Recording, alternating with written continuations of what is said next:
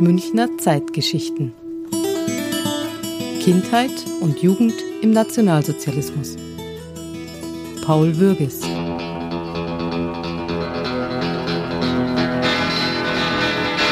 Diese Gitarre spielt Paul Würges.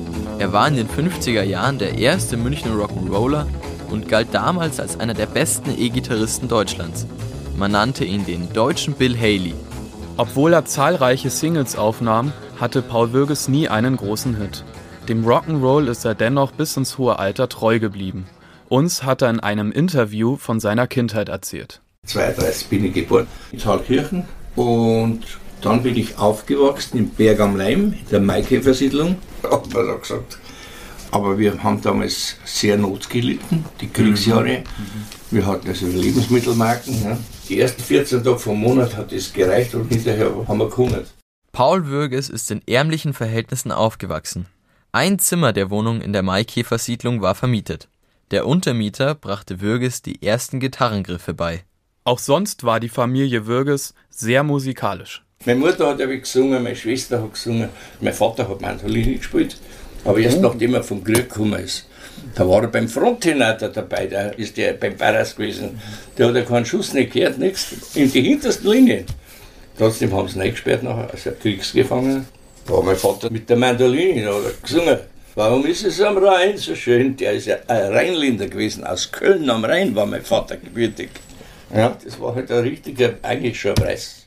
Der Zweite Weltkrieg begann in Europa am 1. September 1939, als deutsche Soldaten im morgengrauen Polen überfielen. Im Radio behauptete Adolf Hitler, polnische Soldaten hätten angefangen, es werde jetzt zurückgeschossen. Auch in der Maikäfer-Siedlung waren viele Menschen nach Adolf Hitlers Radioansprache begeistert. Ich weiß nicht, wie der Krieg erklärt worden ist. Da haben die aus dem Fenster raus gejubelt. Oh, der Adolf Hitler hat den Krieg erklärt. Und da haben sie sich gefreut. Die Leute waren so dumm. Und meine Mutter hat damals gar nichts gesagt. Das weiß ich noch wie heute. Sag, freust dich du nicht?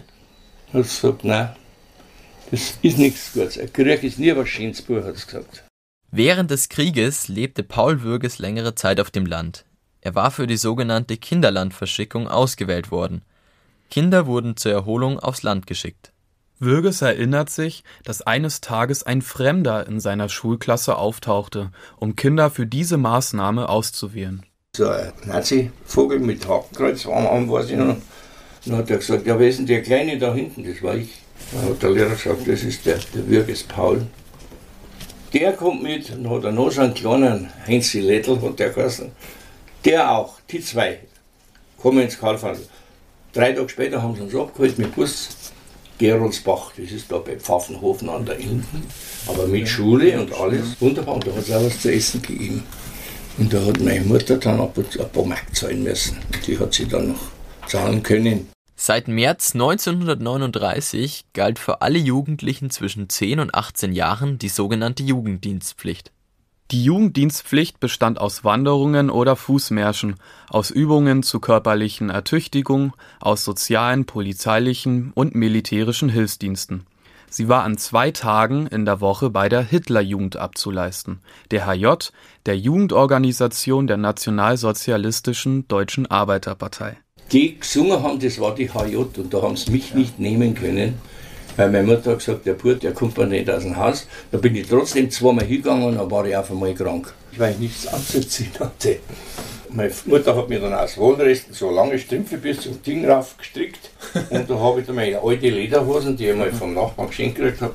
Und die Strümpfe, so bin ich in die Schule gegangen. Dann habe ich Gelenkrheumatismus bekommen und war ein ganzes Jahr im Krankenhaus.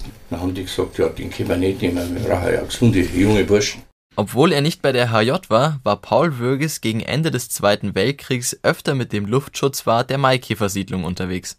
Einmal musste er sogar eine Bombe unschädlich machen. So Staubbomben. Das ist links und rechts blaues Feuer raus. Psch, hat das gemacht. Das, wenn jetzt weiterbringt, dann bringt das ganze Haus. Da habe ich mit Handschuhen ins Wasser eingedrückt, weil das war ganz heiß, das Ding. Habe das Ding gepackt und habe es in einen Sandhaufen eingeschmissen da oben.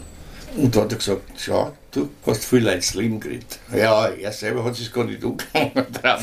Der hat mich geschickt mit den Handschuhen, die habe ich gleich in ein Wasserkippe rein dann habe ich das Ding da rein und dann haben wir es zugeschüttet mit Sand, dann hat das Brennen aufgehört und hat gesagt, gelöscht.